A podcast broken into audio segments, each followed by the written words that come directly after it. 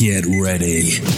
La tecnología, la innovación y algo más son los ejes que nos acompañarán en la conversación del día de hoy con nuestro invitado. Desde la ciudad de Seattle, Juan Goñi nos acompañará por los próximos minutos con temas, anécdotas, historias y experiencias. Esto es 3x3, el podcast. Here we go. ¿Cómo están ustedes? Tanto tiempo que no estábamos en contacto. Aquí estamos otra semana más eh, envirulados, por decirlo de alguna forma. Aquí estamos todavía encerrados esperando que este virus maldito nos permita salir a la calle, al mundo. No sé si trabajar, no sé si tenemos tantas ganas de trabajar. Hoy día sí que nos vamos a ir de un extremo del universo al otro extremo del universo. Desde Seattle, lo más arriba que se puede llegar por la costa de Estados Unidos, por la costa, la costa noroeste de Estados Unidos, lo más arriba, casi llegando a Alaska. Ahí estamos nosotros y nos vamos a ir al otro lado, a Chile, a lo más lejano que se puede llegar, a una a un lugar maravilloso, donde se come increíble, donde no se pasa calor. Desde Coyhaique se conecta hoy día don Keko Yungue. ¿Cómo estás, Keko? Hola Juan, eh, sí, pues estamos al otro extremo, esto de la tecnología es maravilloso. Eh, muchas gracias por invitarme a conversar contigo y contento siempre de poder conversar. Hay gente que, quisiera escuchar cosas sobre uno, hablar de mil cosas que vamos a conversar. Y, y contento por este, este hemisferio norte-sur. Qué loco, estar hablando en tiempo real por el computador desde un extremo del mundo al otro extremo del mundo. Eh, cuando conversamos por teléfono la primera vez, cuando te contacté para preparar la idea de esta, de esta conversación, y me dijiste que estabas en Coyhaique, como que me quedé marcando ocupado, porque en el fondo son extremos totalmente del mundo. Esto era impensado hace cinco años atrás. Eh, Sí. eh, cuando, cuando tú participabas en los programas de televisión, en las cosas grandes, en Martes 3, en, eh, estamos en transmisión vía satélite, hay un tremendo camión afuera de tu casa y hoy día estamos por el computador haciendo estas conversaciones Impresionante. Que las estamos transmitiendo en múltiples plataformas, tal como dice mi, mi muy serio locutor en off, Jorge Aedo. Estamos en Facebook, en Twitter, en Instagram, estamos en YouTube. Estamos haciendo también en podcast. Mira tú, estamos en podcast también transmitiendo estas conversaciones. Estamos saliendo por la plataforma de Passline, que son los que están haciendo todos estos shows en vivo eh, a lo largo en Chile y afuera de Chile. Así que cualquier cosa que conversemos acá va a quedar en confianza. Aquí no, de, de internet no sabe. Entre nosotros dos nomás, claro. ¿Cuánto tiempo lleváis en Coyhaique? ¿Qué estáis haciendo en Coyhaique? Mira, llevo increíble, pero ya llevo más de seis meses y estoy acá. Me quedé a esperar, a esperar que pase toda esta crisis que hay en el mundo con el tema de la pandemia, del virus. Me quedé a esperar a que se calme la situación porque he estado viajando en estos últimos años mucho. Quería en marzo ir a instalarme en Francia ya, empezar mis proyectos allá, eh, entendiendo a Francia como un centro de operaciones y también para desarrollar desde Francia varios proyectos. Y bueno, como empezó todo esto, dije, ¿para qué me voy a ir a meter ahora ya si va a estar súper complicado? Me quedo mejor acá en Coyhaique, que andaba cantando acá en una gira con mi querido amigo Pablo Herrera. Y Gran Pablo. sí, po. Tuvimos una entrevista hace pocos días, lo pasamos muy bien. Fue todo un descubrimiento, Pablo. Lo pasé muy entretenido. Hizo un concierto en vivo hace poco, muy bueno, realmente bueno. Hizo un, un show eh, con muy buena producción. Grande, Pablo, grande. Así que bueno, desde ahí que decidí quedarme acá y el tiempo pasa y pasa y ya, mira, no sé, esperando ya definir en los próximos meses movimientos, porque yo creo que en los próximos meses ya... Yo puedo ir a Europa si quisiera, porque como te contaba, tengo la, la residencia francesa. Puedo ir a Europa, pero, pero prefiero ir cuando las cosas estén ya un poquito más encaminadas. Lugar mágico, está ahí en el estrecho Magallanes, el fin del mundo, donde se juntan los dos océanos. No está ahí al lado del, del estrés y la locura que es Santiago. Eh, y Coyhaique, ¿cómo, cómo, ¿cómo ha sido el tema de la pandemia? ¿Cómo les ha tocado la pandemia a ustedes allá en Coyhaique? Mira, acá ha estado muy tranquilo en realidad. Ahora en los últimos días hay un poquito de estrés acá porque han aparecido varios casos. De alguna manera quizás se dice que se perdió la trazabilidad, pero hasta hoy acá no ha habido cuarentena, uno puede salir siempre protegido, con mascarilla, muy respetuoso todo, pero tranquilo, uno se ha podido hacer relativamente vida normal. Hace un mes atrás ya se abrieron algunos restaurantes, como que se, se cambió de fase. Así que gracias a Dios creo que la chunté ha sido muy, muy tranquilo, muy, muy agradable estar acá. Tema complejo esto el virus. Eh, estaba viendo las noticias acá en Estados Unidos y ayer fue el día con más muertos en Estados Unidos desde que partió la pandemia. Fallecieron 1.953 personas eh, en Estados Unidos por producto de- de- del virus en un solo día. Y, estamos también, eh, eh, hay una, una sensación bien rara, porque por un lado está una parte de la sociedad que te empuja, no salgan, consuman, no usen máscara, los niños al colegio, está todo fantástico, está todo bien, aquí no pasa nada. Y por otro lado hay otra parte de la sociedad que está más bien eh, reticente. Yo estoy encerrado en la casa desde, desde el 12 de marzo y salgo solamente al supermercado es lo único que hago, salir al supermercado nomás. El- el- lo, único, lo único que hago. Y el resto, trabajar, bueno, y hacer estas entrevistas que me permite conocer gente entretenida como tú. ¿Cuántos años haciendo música, Keiko? Chuta, profesionalmente hace 36 años. ¡Wow! Bueno, casi. El 14 de octubre, el, el 14 de octubre voy a cumplir 36 años de músico profesional y agrégale unos 6 años más desde que me empecé a meter con la guitarra a los 16 años. Estoy hablando de 42 años que ¿Y cómo- llevo. Un músico profesional, ¿qué, qué, qué es lo que marcó ese momento para que tú digas, mira, sí, soy, a partir de este día soy músico profesional? ¿Fue un concierto? ¿Fue la decisión de dedicarse a la música? ¿Fue, fue? Mira, esa es una, una súper pregunta que trasciende a mí, digamos, que lo he conversado con alguna gente. ¿Cómo uno determina eh, si uno es profesional o no? Eh, y ahí hay varios aspectos. Primero que en esa fecha yo lancé mi primer álbum, grabado de una manera en esos años como grababan los artistas eh, profesionales, por así decirlo. Segundo, empecé a vivir de la música y a dedicar mi, mi tiempo, mi, mi parte laboral a la música. O sea, es como que eh, yo me dedicaba a eso, trabajaba en eso, empecé, saqué el lanzamiento de ese disco. eh, yo te diría, empieza uno a hacer programas, festivales, entrevistas, y está en el circuito. Ahora, hay mucha gente que está en el circuito que es profesional, pero que no es famosa. Que profesional no quiere decir necesariamente famoso. ¿cachai? Por eso yo determiné esa fecha por mi disco y porque a partir de ese entonces mi trabajo era eh, cantautor y músico y me decían, ¿tú qué haces? Soy compositor, cantautor y me dedico a la música. Y si hoy día tuviese que preguntarte, ¿cuál es tu profesión? ¿Músico, viajador o viajante o, o turista permanente? Porque eh, fotógrafo, eh, ecologista, ¿qué, qué, definiría a Keiko Jung hoy día? Chuta, buena pregunta. Definitivamente artista. O sea, si, si, que, si quiero reunir todas las cosas que estoy haciendo, que son bastantes, diría soy artista. Y además, eh, soy un habitante del planeta. Yo considero hoy día dos cosas de mí.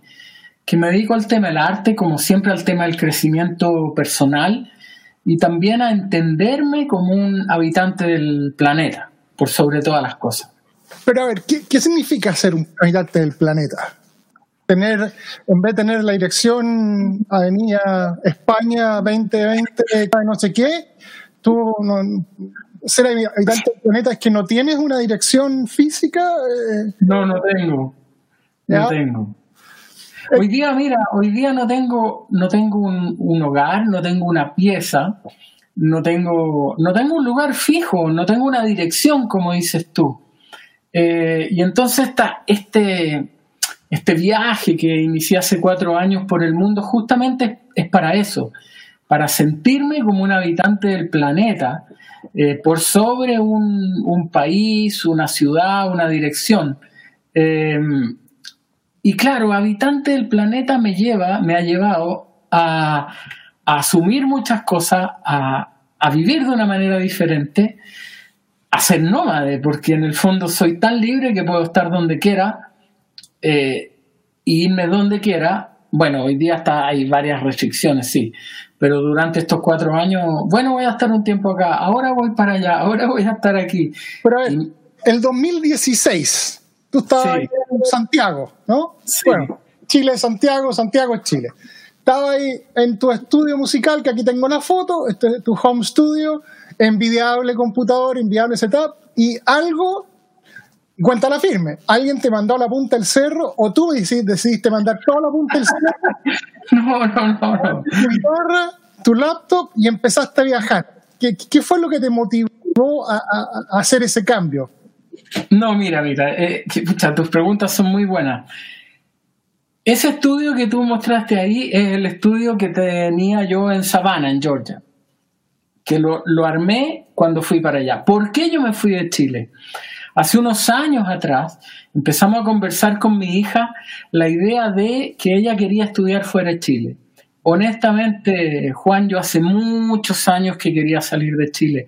Profesionalmente en un minuto tuve muchas oportunidades de ir a México, a Estados Unidos, concretas. Fui muchas veces durante un año. Pero me di cuenta que no me iba a ir porque mi hija era chica, yo me había separado y no la iba a dejar sola. Uno tiene que estar presente ahí como padre. Ahí está ella con su novio justamente en, en, Ska, en, en, en, Savannah, en Georgia. Vamos a llegar a la conversación a ver qué, qué, qué, cuánto de esta, nomad, de esta vida estilo nómada tiene que ver con el, con el pololo o el novio de, de la hija de Keiko. Entonces, tu hija quería... Bueno, entonces para resumir, para resumirte, decidimos con mi hija que ella iba a ir a estudiar afuera que yo quería hace años cambiar mi vida. Si ella no hubiera querido estudiar afuera, yo igual me hubiese aventurado de una vez por todas, que estaba esperando hace años, a ir a estar fuera de Chile y vivir esta sensación de ser habitante del planeta. Bueno, me fui con ella a Estados Unidos, gracias a Dios yo tenía una casa, la pude vender para financiar todo este proyecto de ella principalmente y, y lo que yo me fuera eh, desarrollando en, en mi vida. Y así partimos a Estados Unidos, pero estando en Estados Unidos se dieron ciertas cosas y empecé a viajar por distintas razones inmediatamente. Tenía ganas de desarrollar mi proyecto Planeta Azul, que ya te contaré, y también de desarrollar algunas otras cosas con esto que he aprendido, que es grabar videos, editar y qué sé yo, desarrollar algunos proyectos. Esa fue la razón por la que me fui, porque yo quería hace muchos años y porque mi hija quiso ir a estudiar y yo dije, tate, esta es la mía. Aquí ella se va a estudiar y yo me muevo.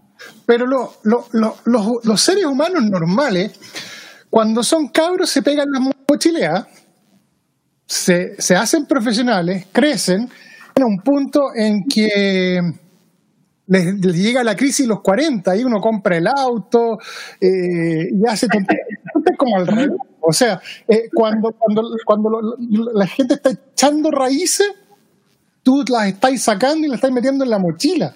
Estoy tratando de encontrar alguna foto que, que grafique tu viaje, pero tenéis tanto sé por dónde partir. ¿Cuántos lugares hay, hay visitado en los últimos cuatro años? Pucha, mira, en lugares miles, no, no miles, pero cientos, porque he estado, estuve en 25 países, eh, incluyendo Chile, que vine varias veces también a cantar y qué sé yo, y, y estuve en 25 países, países más de, de dos, tres veces en varios de ellos. Imagínate la cantidad de ciudades, pueblos, lugares que he recorrido, no sé, no, no tengo anotado, solo sé que he estado en 25 países y serán 200 ciudades, más de 200. Eh, he andado en todo tipo de transportes, menos submarino. Eh, o sea, sí, yo, yo entiendo, eh, yo, yo también lo hice cuando era joven. También viajé mucho con la mochila, recorrer, fui a distintos países, a distintos lugares pero ahora como que mi vida es muy chistosa, es muy divertida porque tengo una maleta Juan enana que es con lo que me muevo y el 80% de ese maleta y una mochila de, de mano que ando trayendo, el 80% de esos son tú lo sabes, cargadores, conectores, micrófonos, computadores, este, mira, este, este tecladito que ando trayendo para poder hacer música. Teclado.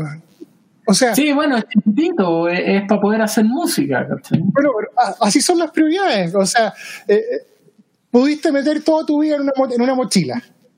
Bueno, y lo, más chistoso es que yo dije, bien, aquí tengo todo. Ahora, ¿qué me cabe de ropa? Entonces dije, bueno, mi vida se transformó en dos jeans, un par de zapatillas, eh, seis poleras, seis calzoncillos, como le queramos decir, seis calcetines, un polerón, ya está. y un cortaviento. No tengo nada más que eso. Y las cosas típicas, la escobilla de dientes, el desodorante, un par de esto y del otro. Y nada más. El resto, eh, básicamente los conectores, los cables, el teclado, el teclado para poder editar de mejor manera, eh, qué sé yo, la cámara de foto, la el lente, la cámara de video, digamos. A ver, muéstrame eh, el teclado que andáis, andáis acarreando, por favor. ¿La qué? El teclado, muéstrate el teclado. Ah, este. Eh, no, el teclado para editar. Ah, este. Estáis loco, estáis loco ya. Bueno, yo cuando viajé por Europa, estuve tres meses solo en Europa y, me compré 150 CDs. En esa época sí se compraba la música, tenían una cosa física.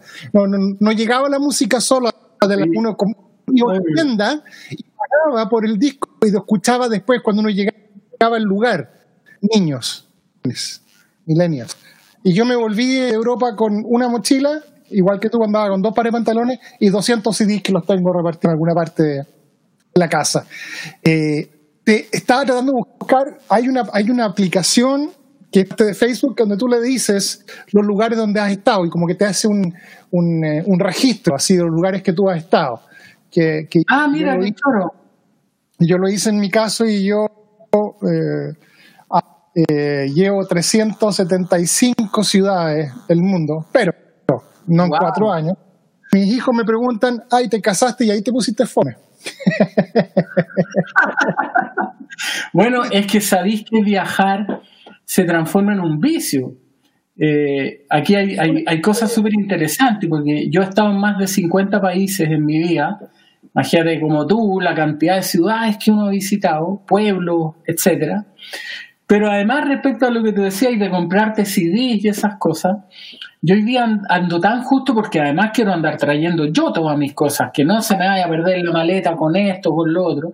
Entonces voy todo por arriba. Eh, por ejemplo, si a mí me gusta una polera, eh, yo sé que tengo que sacrificar otra. Claro. digo, ya, me quiero, comprar esa polera. Dejo la otra en el hotel o donde esté. Eh, y no puedo tener más. Es todo lo que tengo.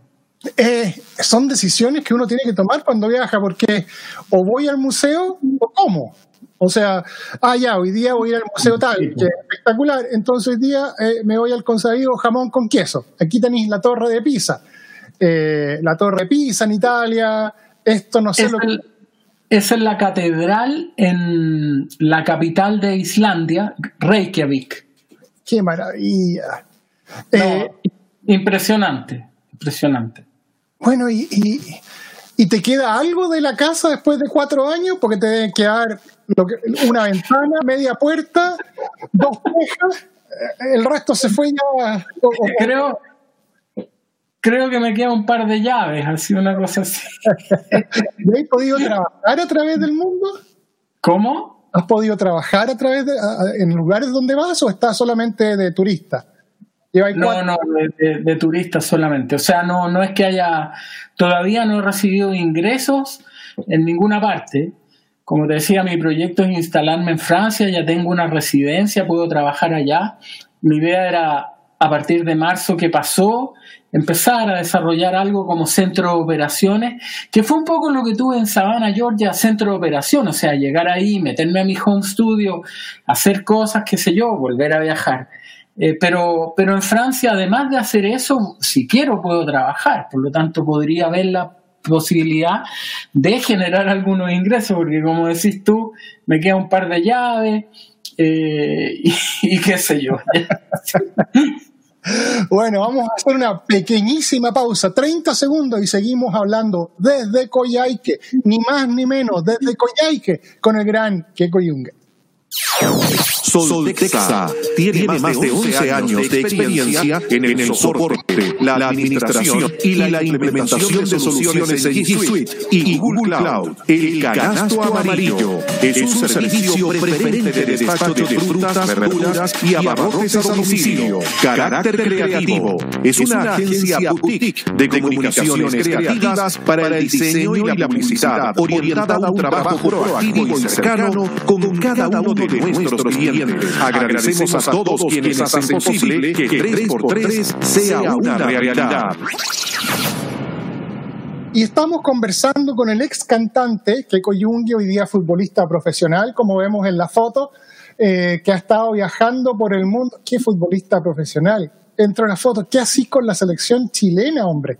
¿Dónde te encontraste con ellos? bueno, voy a hacer una pequeña aclaración, sí.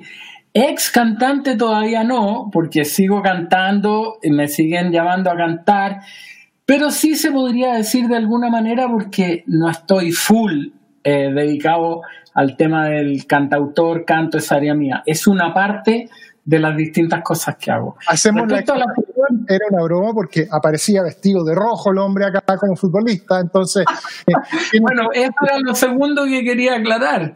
Que no es que dejé el canto por el fútbol, eso era lo segundo que quería aclarar, sino que tuve la suerte porque tengo uno de esos amigos que es como un hermano de toda la vida, que es Andrés Facio, eh, que somos muy amigos, y Andrés estuvo de vicepresidente de la NFP.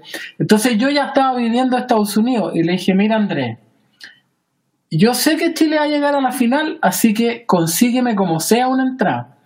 Entonces, bueno, Andrés me dijo, ya, ni un problema. Ok, entonces tuve la gran posibilidad de estar en la final. Y obviamente también que los jugadores me conocen. Y ahí pasó algo maravilloso, Juan, que yo no se lo contaba a nadie. Tú vas a ser la primera persona que lo, lo va a escuchar. Y públicamente nunca lo he contado. Yo tuve la suerte de ir antes del partido al hotel y pude saludar a algunos de ellos, algunos los conocía de antes, como a Claudio Bravo, a Bocellur y algunos otros más que los ubicaba y qué sé yo. Y tuve la suerte también de ir después, eh, después de la celebración. Y ellos estaban comiendo, se esperó que terminaran su comida y los que estábamos ahí pudimos entrar a saludarlos y a felicitarlos. Imagínate la maravilla de ese momento. Entonces pude estar con varios de ellos. Pero lo que a mí me emocionó eh, se me humedecieron un poco los ojos, es que en un minuto, bueno, estaba eh, Orellana eh, y él fue el que de repente tenían como un parlante y va y pone mi canción Estoy pensando en ti a sonar. Y ahí partieron varios de ellos y todos, todos empezaron a cantar mi canción. Entonces se pararon y yo, el pajarón, juraba que estaba grabando y no estaba grabando. Entonces no pude registrar eso. Bueno, la cosa es que se pasaron de buena onda. Te lo juro que a mí me emocionó mucho porque en el fondo la fiesta era de ellos y fueron tan cariñosos y uno y yo sentí como que ah conocen mi música ¿cachai? entonces fue fue un momento alucinante ¿Qué fue? y poder estar ahí con la copa con el con, el, con varios de ellos tuvo tuvo extraordinario sí a ver por dónde vamos hagamos rewind nos cuenta que porque tiene un amigo un señor Facio, eh, vicepresidente de la Federación Chilena de Fútbol, que si no en ese entonces, en ese entonces, que si no me equivoco también tenía, era representante de, una marca muy grande de electrodomésticos y de audio, gran persona, en algún momento me tocó conocerlo. Eh, los Facio eran de RCL, creo que se llamaba la empresa que tenían en Chile. Exactamente, sí. Y el llama al señores, llamar a un amigo para que le consiga entradas para la final de la Copa, eh, la Copa, no es la Copa Confederaciones, la Copa América, Centenario, en Estados Unidos. Eso es un pituto. Para los que, chilenos que no saben, eso es un pituto. Estar adentro y que le canten la canción que uno compuso es cosa totalmente aparte. ¿ah? Pero qué maravilla, y estuviste con ellos. Ahora, ahora, hay, que, hay que decir que la entrada, la entrada se pagó, por lo tanto, es importante eh, decir ese punto, ¿cachai? Porque no es como que la pagaste ah, con trabajo y con años. Los pitutos existen, están. Los pitutos. No, no, no. Claro, obvio, porque imagínate eh, que tu último amigo eh, está ahí y yo quería además apoyar toda su gestión. Si lo más lindo de todo al final es compartir el éxito que se tuvo ahí con los jugadores, con los amigos.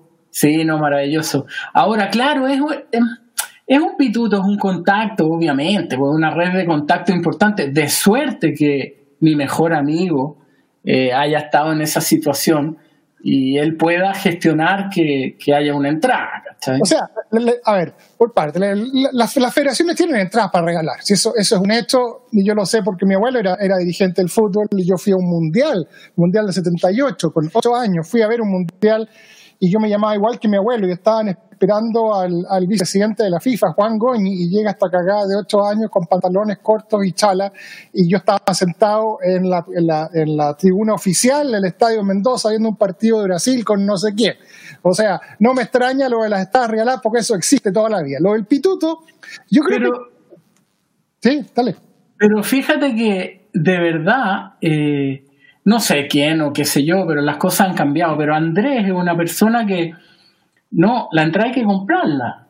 Eh, y, eso, es, el pituto existe, pero también hoy día hay mucho cuidado con esas cosas y me parece muy bien. Además que el estadio no era de Chile, si el estadio era de la, de la... Yo me acuerdo haber visto esa final que se jugó, creo que uno de los partidos se suspendió por lluvia y fue un momento súper emotivo ganarle a Argentina por segunda vez, salir campeón de América.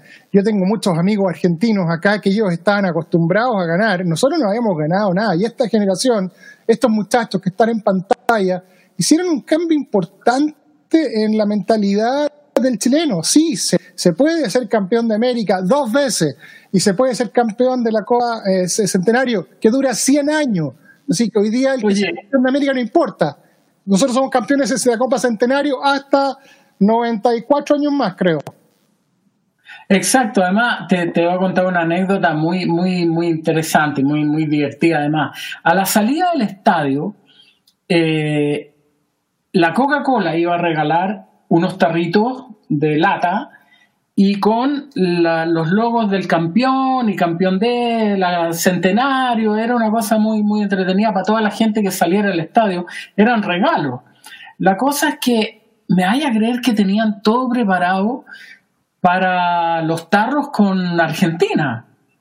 Entonces, toda la infraestructura que había a la salida del estadio la, la habían preparado así. Entonces, cuando gana Chile, han tenido que cambiar rápidamente eso. ¿Y qué ocurrió? Que mucha gente salió y estaban en el tema del cambio de los tarros. La cosa es que nosotros, como salimos al final ya de tanto celebrar y de tanto gritar, estaba lleno de tarros porque no le habían podido dar a todo el mundo porque lo habían cambiado más tarde. La cosa es que nos llevamos varios tarros cada uno. Yo le regalé a alguna gente este tarro histórico, que era Chile campeón de la, de la Copa América Centenario, sí. Pero seamos honestos, todos, todos, bueno, salvo los 11 que estaban en la cancha, el resto de los chilenos estábamos todos ya, aquí perdemos.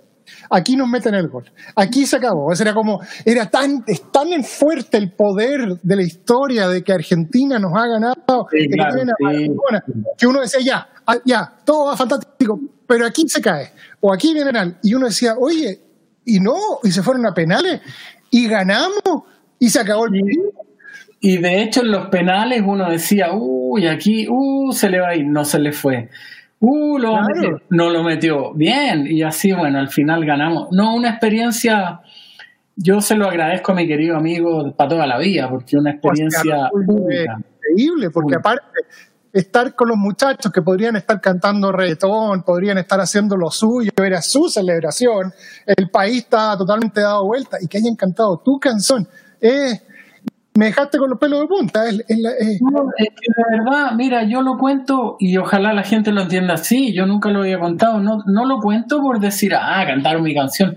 Es que te juro que para mí fue un gesto de ellos tan bonito, tan sencillo, tan, tan natural eh, y de verdad que me tocó el corazón, porque en el fondo estaban todos cantando y conversamos después con algunos, nos reímos mucho, obviamente, tallas para allá, tallas para acá, qué sé yo, eh, pero ese momento fue esas cosas que se te quedan en la vida para siempre, ¿cachai?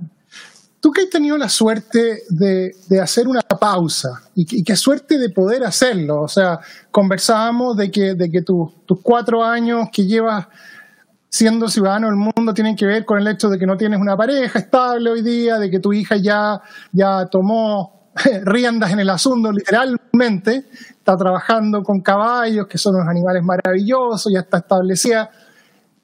Ahora que estás en esta etapa de tu vida, que es un poco más usada, un poco más disfrutada, y miráis para atrás lo que fue la vorágine de ser famoso en Chile, ¿lo echáis de menos?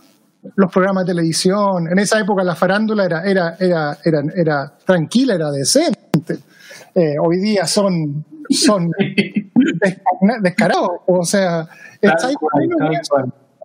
o, o, o, ya estamos más grandes, como dicen los argentinos, viejos, como dicen los chilenos, grande y querís tu espacio, tranquilidad, tu mundo.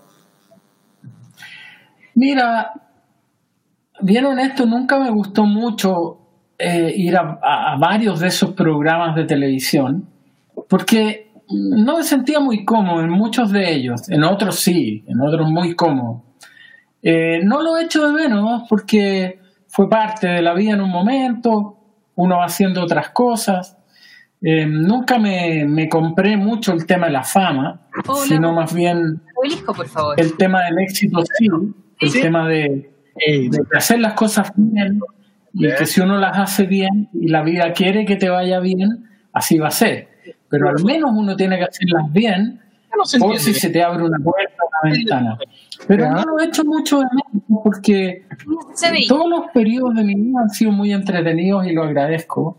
He podido hacer muchas cosas diferentes eh, y en los últimos años también.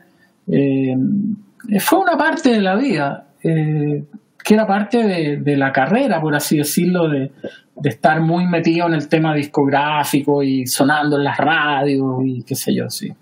De esa época, tengo que hacerte la pregunta tonta, pero, pero quiero hacerte la distinto. ¿Qué es lo que no te han preguntado de tu época de pareja con la Cecilia Boloco? Porque te han preguntado miles de cosas y tiene que haber sido una experiencia bonita. Fíjate que no me han preguntado miles de cosas. Siempre te preguntan, ¿es verdad que estuviste con la Cecilia? ¿Es verdad que pololeaste con la Cecilia? Siempre preguntan eso. Eh, ¿Qué no me han preguntado? Muchas cosas, obviamente. Eh, sí, hay muchas cosas que no me han preguntado. Normalmente la pregunta siempre es esa. ¿Es verdad? Fue verdad? Bueno, ya lo saben, pero en su minuto siempre era, bueno, y es verdad, es verdad, oye, y es verdad es como una pregunta que al chileno le produce curiosidad.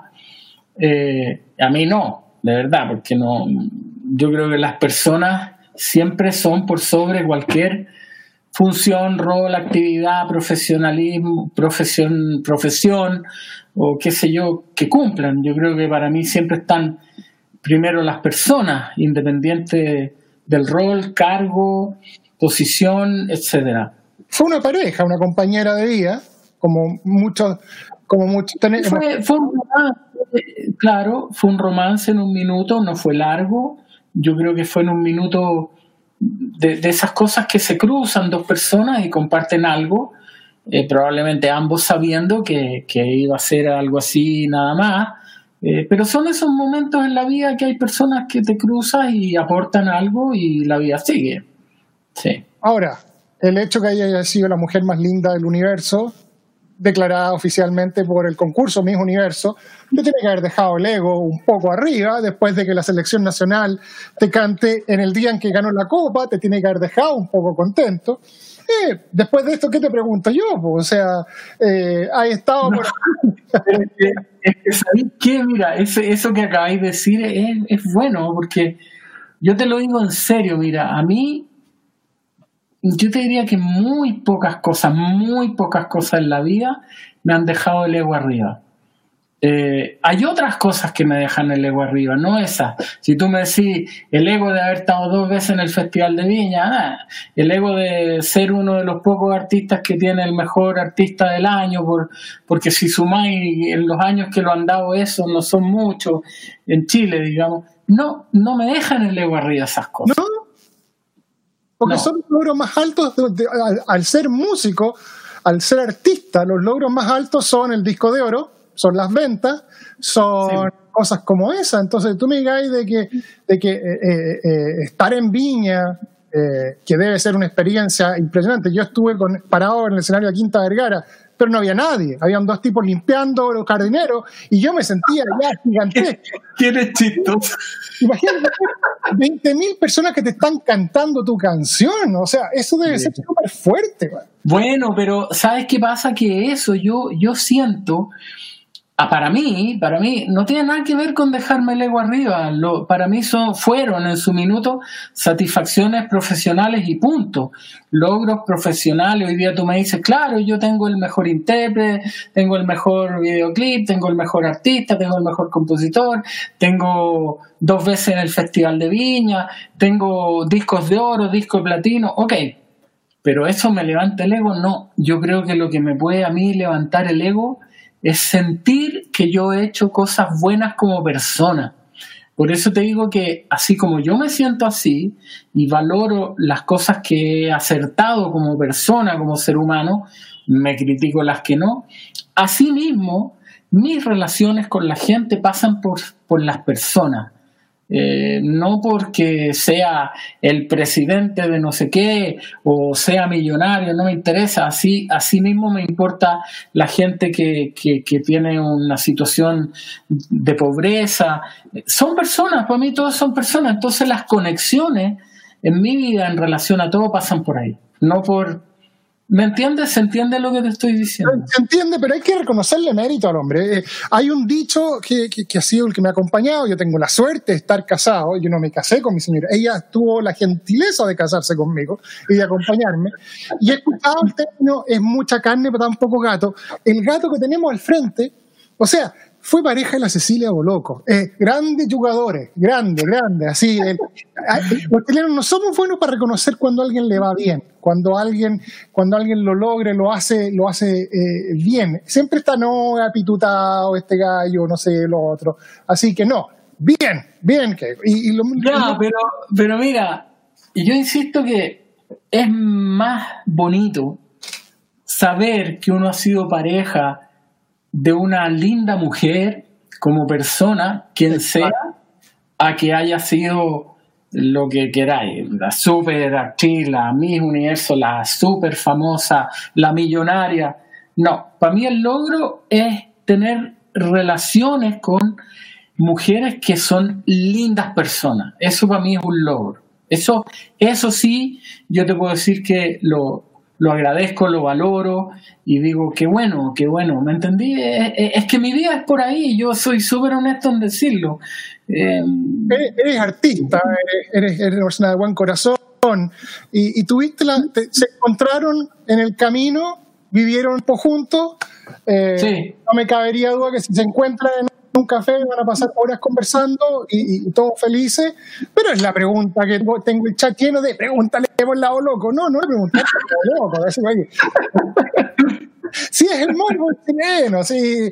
Eh. No, pero sabéis que, Juan, es primera vez que alguien toca el tema desde esa mirada, así que está bien, muchas gracias, porque yo insisto, somos habitantes del planeta y somos seres humanos, hablemos de eso las otras cosas son logros profesionales, son logros materiales, son logros eh, récords y cosas así, ok, está, bien.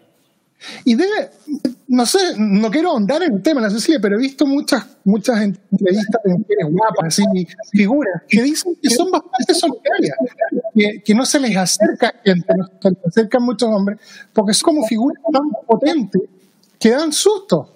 Yo, yo estaba un par de veces al lado de la Cecilia y Radia es como encantadora, es como llega una pieza y se sabe que llegó ella, pero no, pero no es una persona como avasalladora. Cuando me tocó conocer a Bill Gates, que no, no lo iba a invitar a salir, es una persona normal, súper inteligente, que andaba con un traje que se lo había puesto que tenía una mancha café en la corbata, que se lo limpiaba con la lengua, y uno decía, este es el gallo más rico del, mundo, y, oye, eh, no, no, no, no irradia plata.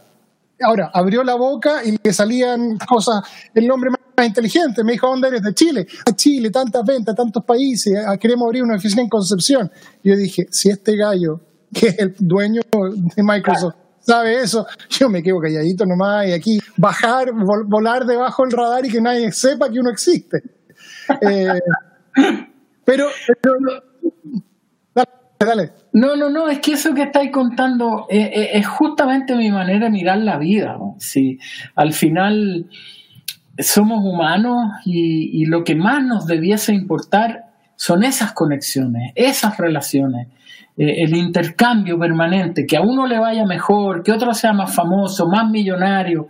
Ya, ok, pero cuando uno se topa con las personas, lo que importa es eso, a ver, ¿Por qué nos topamos? Yo tengo una filosofía que uno no se topa con todo el mundo. Es imposible, de hecho. Eh, es como que estuviera determinada la cantidad de personas con las que tú te puedes topar en el mundo. Por lo tanto, yo valoro cada contacto porque digo, bueno, si fue él o ella, eh, no fue otro. Eh, porque, porque es limitada la posibilidad de conocer gente incluso la que anda caminando en la calle, es la gente con la que tú vas a tener relaciones en la vida.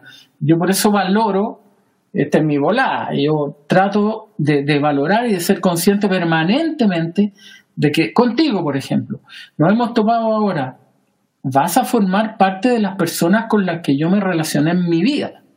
Y eso yo lo valoro por sobre cualquier cosa. Tu programa pudiera ser el más famoso del mundo o estar tú recién empezando tratando de abrirte una puerta. No es el punto. Eh, eh, eh, me dejaste. Después de esa frase brillante, ¿qué puedo decir? Es como. la tecnología hoy día nos permite cosas como esta. Yo en este momento estoy viendo, tengo, hay 35 personas conectadas en este momento exacto, cuando son, en este momento, cuando son la 1.43 AM en Londres, las 4 AM en Dubai, en Coyhaique veo que todavía hay luz de día y estamos hablando por internet. O sea, eh, eh, la tecnología ya no, ya no necesitamos lo que conversamos, un tremendo camión para hacer una entrevista. Estamos hablando de la persona, del Keko Junge, del artista, del que yo veía en la televisión, de que cantaba la teleserie, la canción es eh, Nada es importante. O había una teleserie muy famosa de, de, de TV que tenía canción. Estoy pensando en ti y ahora estoy conociendo a la persona, estamos, vamos a conocer ahora un proyecto que, para ti te mueve mucho.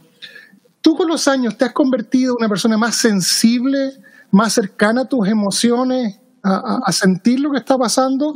¿O a, medida que vas creciendo ya tienes más experiencia, tienes más capas de piel que te protegen? Eh, ¿cómo, cómo, cómo, se manejan esas sensibilidades? El caminar, no sé, por Venecia, tengo una foto tuya ahí solo. Yo me acuerdo cuando caminé solo escuchando música de Eña y rayé la papa. Estaba loco. Ahora que eres más grande, no viejo, más grande, ¿estás más cercano a esas sensaciones o tenéis demasiado bagaje emocional acumulado?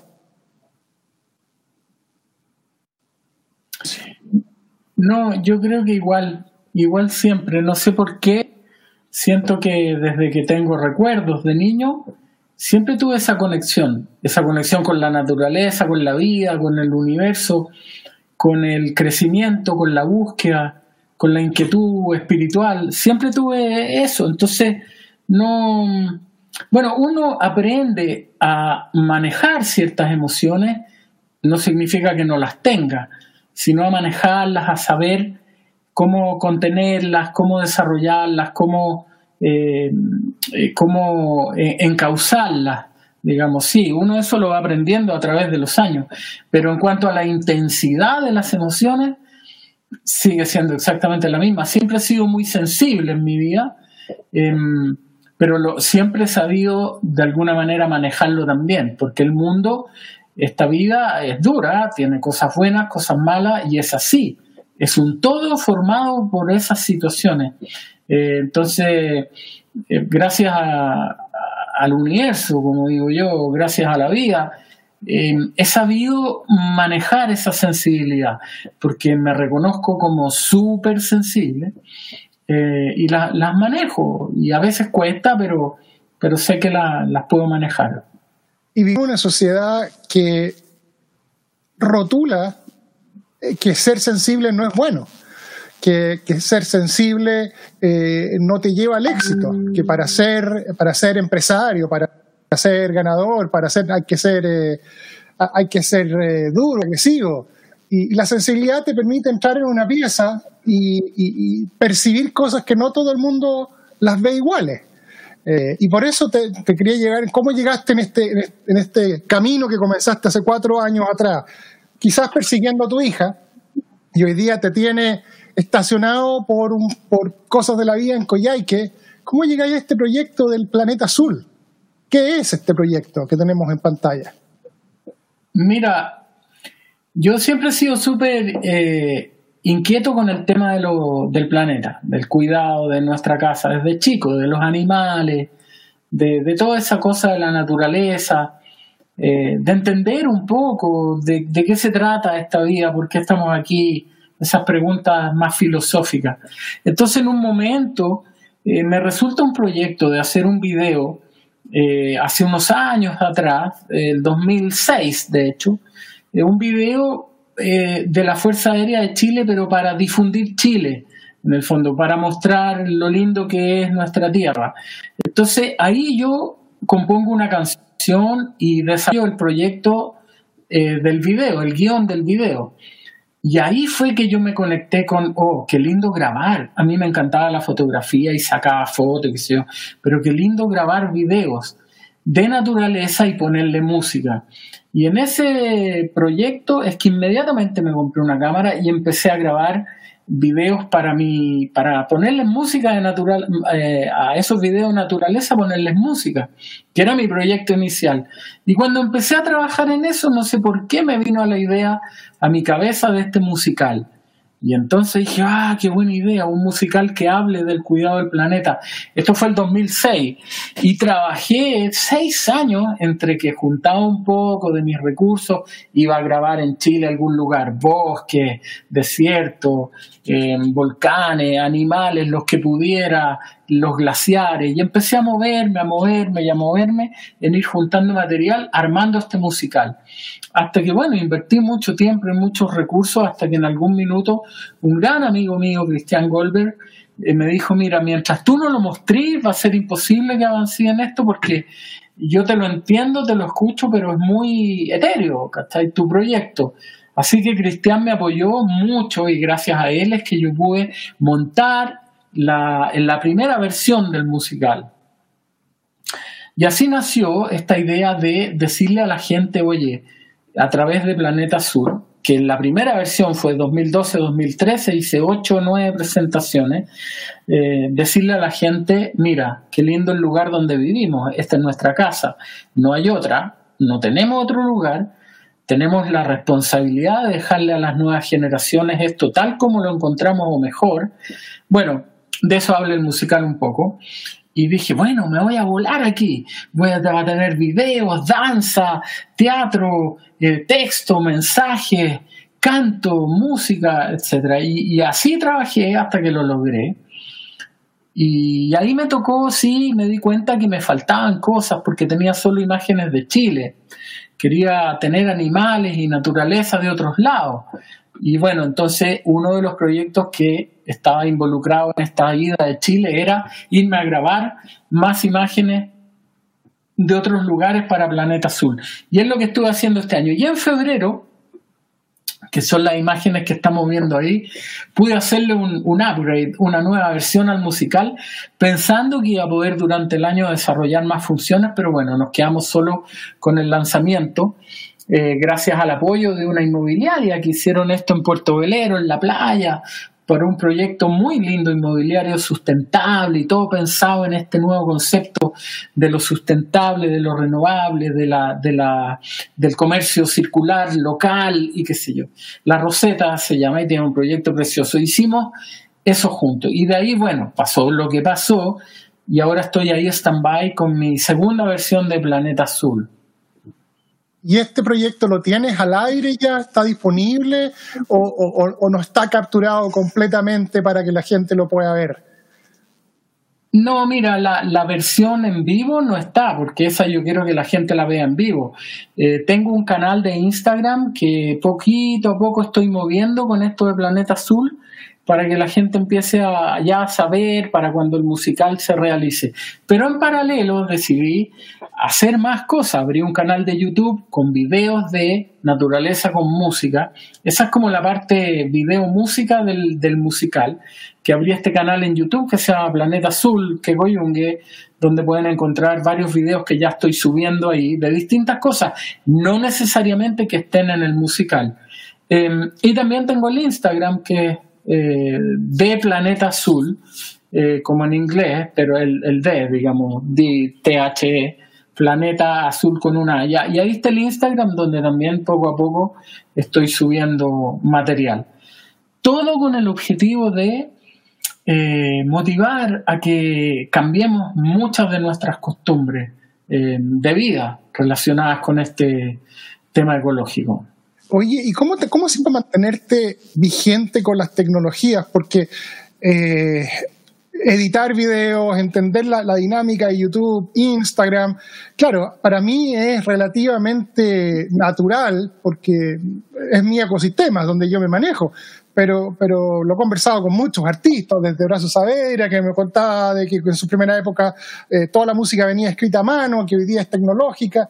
¿Cómo lográis mantenerte al día entender cuáles son los códigos que se utilizan en estas herramientas, dónde la gente lo está viendo, porque estáis hablando de una audiencia totalmente distinta. No es lo mismo crear una canción pensando en Viña que crear un video pensando en los, en los cabros de, de 14, 15 años que son los que consumen YouTube. ¿Cómo te mantenís con el cable conectado a eso? Bueno, dos cosas. Uno, que yo fui el primer artista en Chile que cantó en un escenario con un computador. Eh, y en esa época que yo usaba el computador para hacer sonar secuencias, que se llama, un teclado, los sonidos, pero el computador hacía sonar eso, había mucha gente que me miraba como, y este está loco, eh, y, también eh, mucha gente que lo criticaba, oye, está reemplazando los músicos. Entonces me metí hace muchos años, estamos hablando del año 86, 85, 86, por ahí que empecé con esto. Estamos hablando de, que llevo, imagínate la cantidad de años metido en el tema tecnológico ah, con la música y todo esto. Y, y ahora, los videos fui aprendiendo a editar también, soy muy autodidacta en todas mis cosas. Eh, y ahora, con esto de las redes sociales, bueno, he tenido suerte porque mi hija aprendió mucho también en la universidad eh, y tengo una gran amiga en Estados Unidos, la Terry, que, que, también sabe mucho y siempre me está ayudando y me está aportando, intercambiando ideas. Pero claro, he ido aprendiendo mucho. Y ahora, cuando yo compongo algo o cuando hago una canción o música o los videos, la verdad es que no estoy mucho pensando en, en quién lo va a ver, a qué mercado lo voy a dirigir. Como son cosas más generales y en general mi música y mi planeta azul son cosas más universales, como que eh, enmarcan la edad de las personas de una manera más amplia, lo mismo los gustos, es más general, mis canciones son más clásicas, son de un gusto más masivo, eh, independiente de los estilos más elitistas. Lo mismo con Planeta Azul. Pero sí, allá lo que hay es que es un constante en tu vida, hay que lo veo en foto tras foto.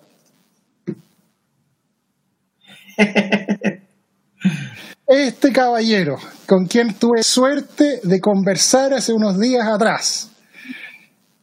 ¿Qué onda con el Pablo Herrera? Muchos amigos de la vida, o sea, imagínate con Pablo, nos conocemos hace muchos años, muchos años, muchos. Preguntémosle a, él. Preguntémosle a él. ¿Cómo está mi querido amigo sureño? Me enteré que te va a entrevistar el Juan. Son buenas entrevistas. Y me decía que te contara alguna anécdota y todo, pero yo pensaba, compadre, una anécdota deberían ser como unos 10 programas, yo creo, fácil con el Juan, ¿no? Así que nada, te mando un abrazo gigantesco, querido, te mando un abrazo más, más grande. Chao. Buena onda el Pablo. Amigo, amigo del alma, compañero de colegio, ¿de dónde se conocen con el Pablo? nos conocemos cuando estábamos empezando en, la música los dos. Nos conocimos en una academia, escuela de, de, música que duró un año nomás y nos conocimos ahí. Y desde ahí que somos amigos. Imagínate eso, estáis hablando, no sé qué cantidad de años, 38 años más o menos. Eh, pues, o sea. Sí, eh, mira, hemos vivido juntos, hemos hecho giras juntos, hemos con nuestras hijas, hacíamos millones de cosas juntos, familia, bueno, toda una vida, toda una vida con Pablo, somos amigos del alma y claro, como él dice, la cantidad de cosas que hemos vivido y que, que nos hemos entretenido, un gran amigo, una gran persona, Pablo. Eh, esos amigos que uno, que uno valora. ¿Qué es lo que más se echa de menos cuando uno está viajando, cuando, cuando no tenéis una oficina, una oficina física, cuando tu mundo está en una mochila? ¿Qué es lo que más echáis de menos? Yo, yo personalmente lo que más echo de menos es tener una partner con quien andar dando vuelta, con quien compartir, porque Claro, yo me he acostumbrado también por mi estilo vida y mi manera de ser a ser bastante ermitaño, mucho más que la mayoría de mis amigos. Y soy capaz de vivir solo y viajar solo y hacer todo solo porque cuando yo lo miro de fuera encuentro que estoy loco. O sea, digo, pero ¿cómo yo llego a ciudades como Bangkok y voy a grabar un mercado y después agarro no sé qué y voy a grabar otro lado y estoy en la calle y llego al hotel y edito y... Claro, suena, suena como loco, pero cuando estoy ahí se me olvida todo eso y al final, claro, a uno le gustaría estar conversándolo con alguien en el momento, contándolo, riéndote, eh, compartiéndolo y, yo creo que en ese sentido el amor, la pareja, una, un, tener una partner es lo que más hecho de menos, de todas maneras, en todo este camino bueno, es culpa tuya, definitivamente, porque no has viajado lo suficiente para encontrar a la persona que está en algún lugar esperando. Porque, porque no es que no exista. Hay, hay un yin y un yang, hay, hay alguien ahí esperándote en alguna parte, lo que pasa es que lleváis seis meses en, en Patagonia, a puro cordero y, y, langosta patagónica. No, porque, como soy vegetariano, no... Ah. Cordero no. Ni, ni siquiera, bueno, tampoco los peces, si te gusta el... No, no, no, del mar, del mar como, eso como se dice en inglés, pesquetario. Pesque, pesquetariano, no sé cómo es la traducción de eso, pero sí, del mar como, del mar como. Y es maravilloso cuando, cuando, cuando uno viaja, compararlo, las maravillas que hay en Chile, eh, hay tanta belleza. Eh, me ha tocado conocer harto gringo que viajan a Chile, que van nada más que las torres Paine o que van a la Isla de Pascua. Yo cuando cabro, un día fui a una agencia de viaje y dije, ¿cuál es el pasaje? Quería viajar, quería salir, estaba en la universidad. ¿Cuál es el pasaje más barato? ¿Eres estudiante? Sí, a Isla de Pascua. Me estáis. No, a Isla de Pascua. Me fui 60, no, 45 días a Isla Pascua en bicicleta. Para quienes no saben, la Isla Pascua se recorre en un día y medio. Entonces llegamos, 45 días, al día y medio ya la habíamos recorrido de un extremo al otro. Y los otros, otros treinta y tanto, cuarenta, digamos, andar en bicicleta. Estábamos en la mitad de la isla. Hacer cualquier cosa eran 40 kilómetros en bicicleta de bajada primero, porque estábamos en la parte más alta de la isla, pero después de subida. Y cuando tú viajáis por el mundo y te encontráis de que el mundo cada día está más, hay más cemento, hay más cosas, vaya a Venecia que se está cayendo a pedazos, a Roma, que tiene una historia increíble, pero no tiene esa, esa cercanía, esa, esa naturaleza hay en Chile, que todavía existe, eh, eh, que queremos cambiar, queremos dice que vive en pero que todavía existe. La belleza del, sur de Chile es incomparable. Eh, realmente esta zona es, paradisíaca, la verdad es que es maravilloso. Eh, eh, sí, he tenido la suerte de estar en otros lugares maravillosos también. Yo amo la naturaleza, si en realidad, si tú me das a elegir a mí ir a una ciudad o ir a un lugar natural, sin duda voy a elegir ir al lugar natural. ¿Cuál es tu ciudad favorita de América Latina? Oh, qué buena pregunta. Mm.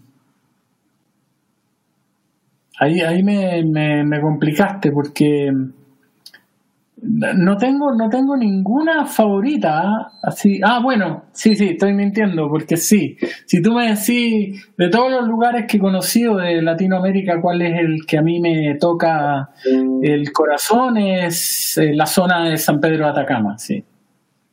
No te puedo, no, no te puedo decirte la pago porque no lo conozco, San Pedro de Atacama. Me faltan dos lugares en Chile, San Pedro de Atacama y las Torres del Paine. Yo rayo con Buenos Aires. Buenos Aires es es como París en Latinoamérica.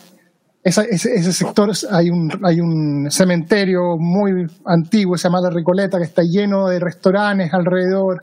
y caminar un día viernes en la noche, pueden dar las 3 de la mañana, está lleno de gente comiendo. Hay como una alegría de vivir en los argentinos que, bueno, pasan por dimes y diretes, pero, pero Buenos Aires es una ciudad, una ciudad que me que, que, que, vibra. Que Ahora, por eso te digo, a mí me gustan más los lugares naturales, por lo tanto tú me decís qué ciudad y me cuesta decirlo.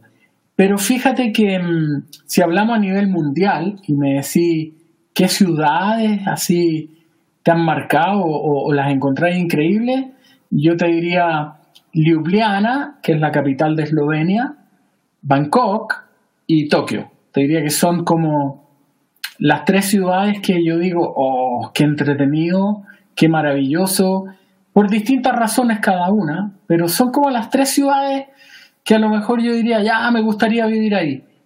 Eh, pero en general no me gustan las ciudades. ¿Ah? ¿Viviría ahí en Tokio?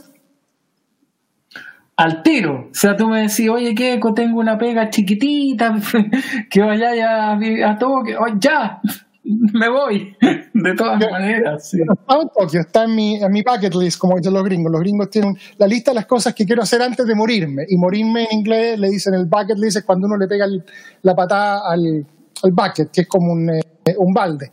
Eh, pero me da la sensación que, que, que, Tokio es como, es como un monstruo que te come. Yo los videos que he visto y hay, hay muchas cosas.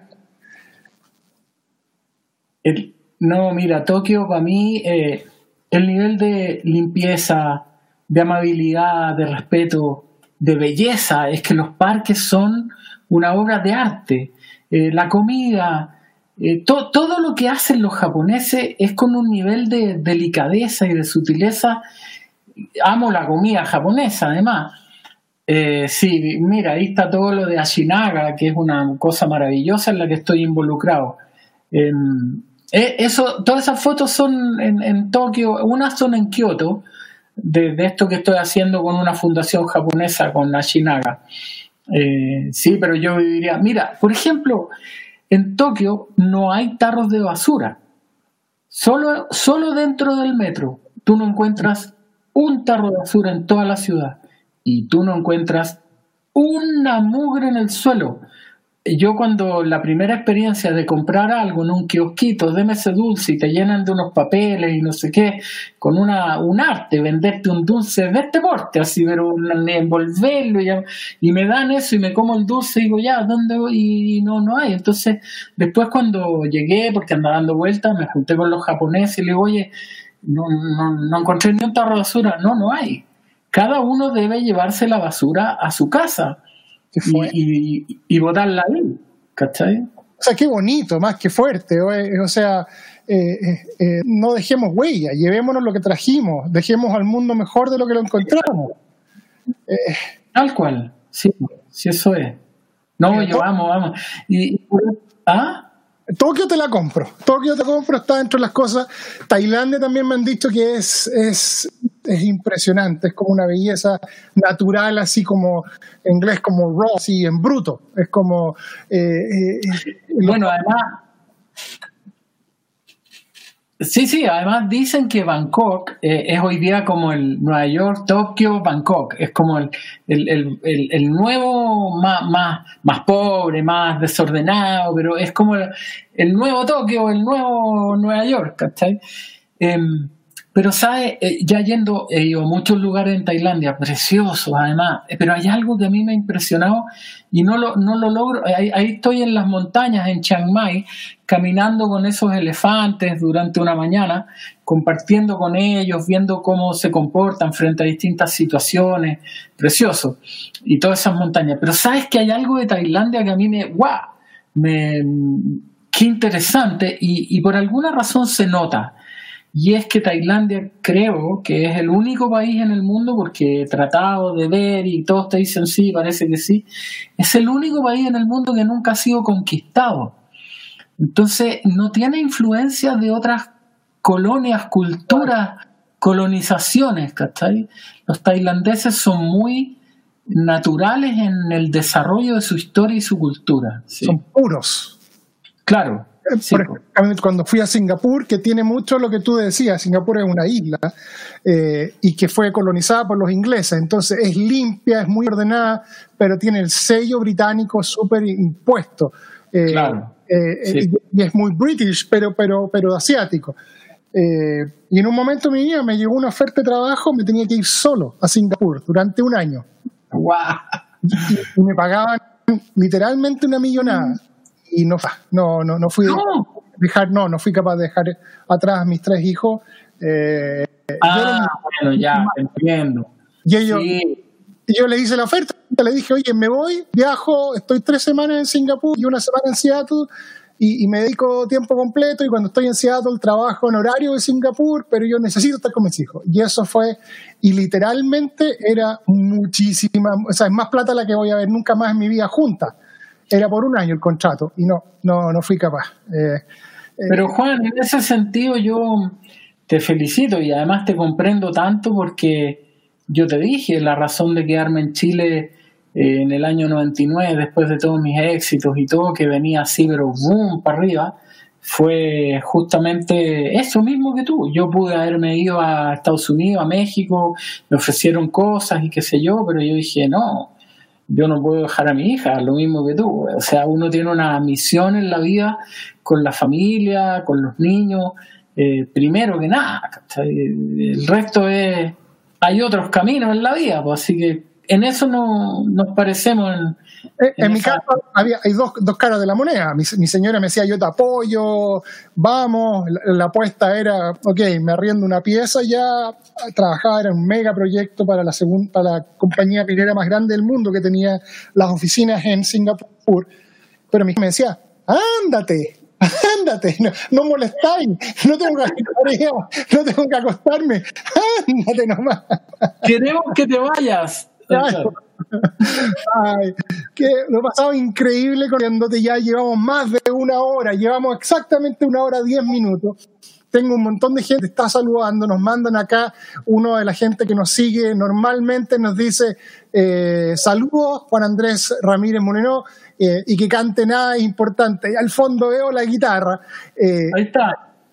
Una de las cosas que pasa con este mundo digital, que es una lata, YouTube te bloquea inmediatamente y le voy a pedir al que, que nos cante una canción, pero este video lo va a cortar y me paso semanas explicándole. La entrevista fue con el autor de la canción y la canción fue el permiso, pero YouTube te la bloquea. O sea, el video que está saliendo en este momento en YouTube, en el momento que te pongas a cantar, me va a aparecer un mail inmediatamente. Usted está usando una canción y no tiene los derechos para usar.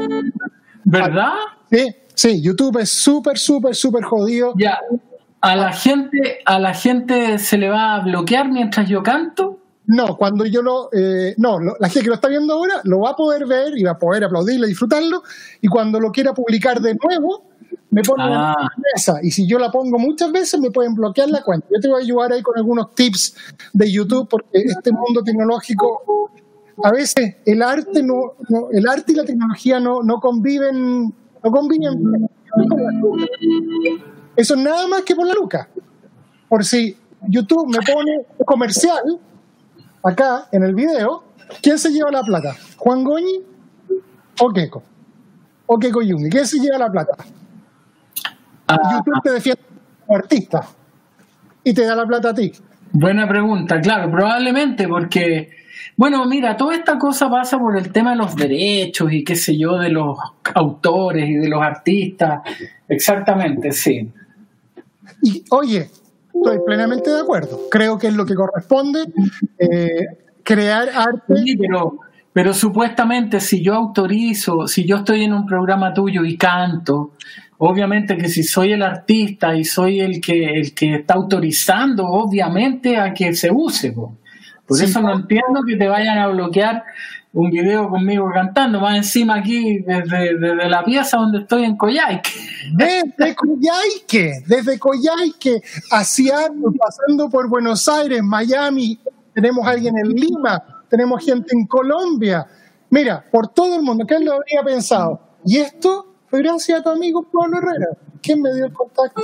¿Quién me dijo, contáctate, llámate al Keiko? Sí, estoy grande, Pablo, grande. Bueno, antes que nos vayamos con una canción, ¿dónde te siguen? ¿Dónde está Planeta Azul? ¿Dónde están las distintas plataformas para que la gente aprenda más, te ayude, para que se conecte a alguno de los, de los próceres y que te diga, ya, Keiko, aquí tenéis 50 millones de dólares para que hagáis la obra? ¿Cómo te encuentras? Bueno, mira, lo más fácil hoy día para llegar a mí es eh, arroba Kekoyungue, mi Instagram. Mi canal de YouTube es Kekoyungue. Y si ustedes buscan Kekoyungue Planeta Azul, también van a llegar al canal de YouTube y también van a poder a través de mi Instagram derivar al Instagram de Planeta Azul. Eh, y estoy pronto a lanzar una plataforma donde le voy a pedir a la gente que vaya aportándole al artista para seguir, poder seguir trabajando en el tema de Planeta Azul, que son como que son como donaciones, muy bonito ese principio de que gente apoya a los artistas, no solo a mí, sino a montones eh, que uno elija a que puedan seguir haciendo su trabajo eh, de distintas cosas. En mi caso es poder seguir haciendo videos y música para este tema de- de- del cuidado del planeta y el cambio que necesitamos en muchos aspectos, individualmente por sobre todo. Poner en contacto con una organización que creo que es francesa, que hace unos videos increíbles con música grabada en distintos lugares del mundo. Te lo voy a decir offline, pero tienen canciones cubanas que parten con una persona cantando en África, tienen un violinista en Nepal, tienen un, un guitarrista, tienen un cantante de blues en New Orleans y, y graban todo eso y lo juntan y hacen unos videos que te ponen los pelos de punta. Y tiene mucho que ver con el tema del mundo, así que te lo voy a mandar para que lo veas. Pero lo más importante, si sé, si sé, Juan, cállate, deja que Keiko cante. Ya. Con ustedes. Ya, pero mira, no, no quiero cantar nada importante, yo quiero cantar otra. Quiero La- cantar Inolvidable, eh, que también es una canción que encuentro muy lindo lo que dice la letra. Y me gusta mucho mi canción esta, Inolvidable. Así que voy a cantar una parte, sí, Juan. Eh, aquí vamos. No sé qué pasa, que no puedo dormirme sin pensar en ti. No sé qué pasa que no puedo estar sin mirar atrás. Se me va la vida esperando que los ángeles del destino te traigan aquí. Eres inolvidable inolvidable como la verdad, inolvidable como tu calor, como tus besos, como tu amor, inolvidable como lo que no se puede olvidar. Inolvidable, yeah.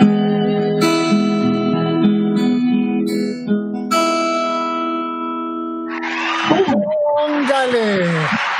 Desde Seattle te aplaudimos. La conversación definitivamente inolvidable. Un abrazo gigantesco. Ya queda, estamos un día más cerca de que salgamos a las calles, de que, de que se abran los aviones, de que se abran los aeropuertos, de que se abran los malditos caros y horribles sándwiches de los aeropuertos, que son parte de tu comida.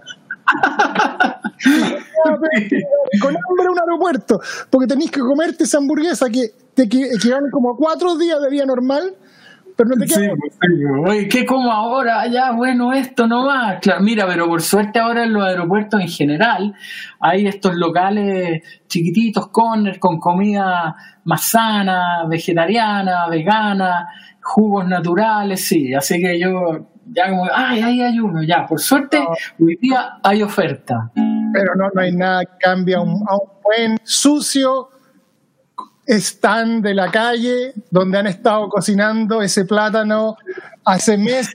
No hay nada como no hay nada como No, nada, obviamente, obviamente, sí. Oye, se me olvidó invitar a la gente mm, a seguirme en, mi Spotify. Eh, durante estos meses he subido casi toda mi música, me quedan dos álbumes. Fíjate que antes de la pandemia tenía 15 canciones arriba, hoy día tengo casi 70 y algo. Eh, así que bueno, invitarlos a que me sigan en Spotify también, que es un gran apoyo en el fondo que la gente esté escuchando tu música.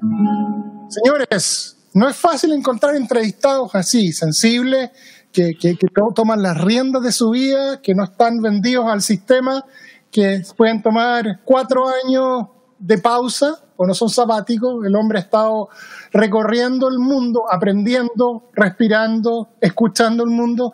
Hay que apoyarlo, hay que ayudarlo. Ya saben, Spotify, eh, en el proyecto Planeta Azul, que espero verlo algún día en alguna plataforma o en alguna parte del universo. Y para mí ha sido un placer conocerte.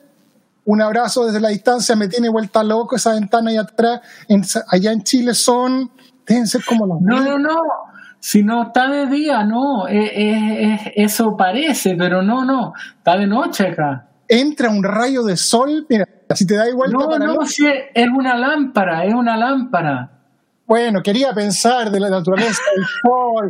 Claro, no, No. Oye, no, sí, es el ángel, es el ángel de la guarda que está ahí siempre. Bueno, contigo se quedó a viajar. ¿ah? Conmigo renunció con los tres euros que tengo, dijo, ya esto, a esto no lo sigo, porque entre la bicicleta, el skate, el patín, el esquí, se fue a collar y quedarse tranquilito. Keiko, un abrazo, mucha suerte, sigue haciendo las cosas bonitas que estás haciendo y te dejo para que te despidas con la gente que nos está viendo y que nos va a seguir viendo, porque este programa lo vamos a repetir muchas veces más. Bueno, Juan, primero que nada, mil gracias a ti, demasiado entretenido el programa. Qué rica tu, tu onda y la entrevista, porque pucha, uno se siente muy, muy relajado, muy tranquilo. Así que a 3x3, muchas gracias también a toda la gente que se ha dado la lata de escucharnos y que siga la vida linda, que se abra todo, como dices tú, sobre todo los corazones, para que podamos eh, todos eh, encontrarnos en un mundo mejor y, que cada uno ojalá vaya caminando por su felicidad. Así que abrazo Juan, mil gracias, cariño a todos los que estuvieron aquí y a todas, así que eh, suerte, éxito y espero que, que nos veamos pronto. Chao. Gracias a ustedes, gracias a Keiko. Por favor, cuídense, no hagan tontera. El bendito virus es el mismo que teníamos en marzo. Yo sé que este es tiquitiquití y el 18 y el asado, pero en serio, esta cuestión es, es seria. No. Ayer se murieron 1.395 personas en Estados Unidos, personas que no se habían muerto nunca y que no se van a volver a morir. Chiste fome, pero verdadero. Así que disfruten, cuídense y nos estamos viendo en cualquier otra oportunidad, no con un invitado tan entretenido como este, pero en cualquier otra oportunidad. Y esta ha sido una nueva versión de 3x3, el podcast. Agradecemos a nuestros auspiciadores y los invitamos a que se conecten con ellos siguiendo los links que están en la descripción de este audio. Soy Jorge Aedo y a nombre de Juan Goñi y todo el equipo de 3x3 les damos las gracias por acompañarnos en el día de hoy y los invitamos a escucharnos en un nuevo podcast.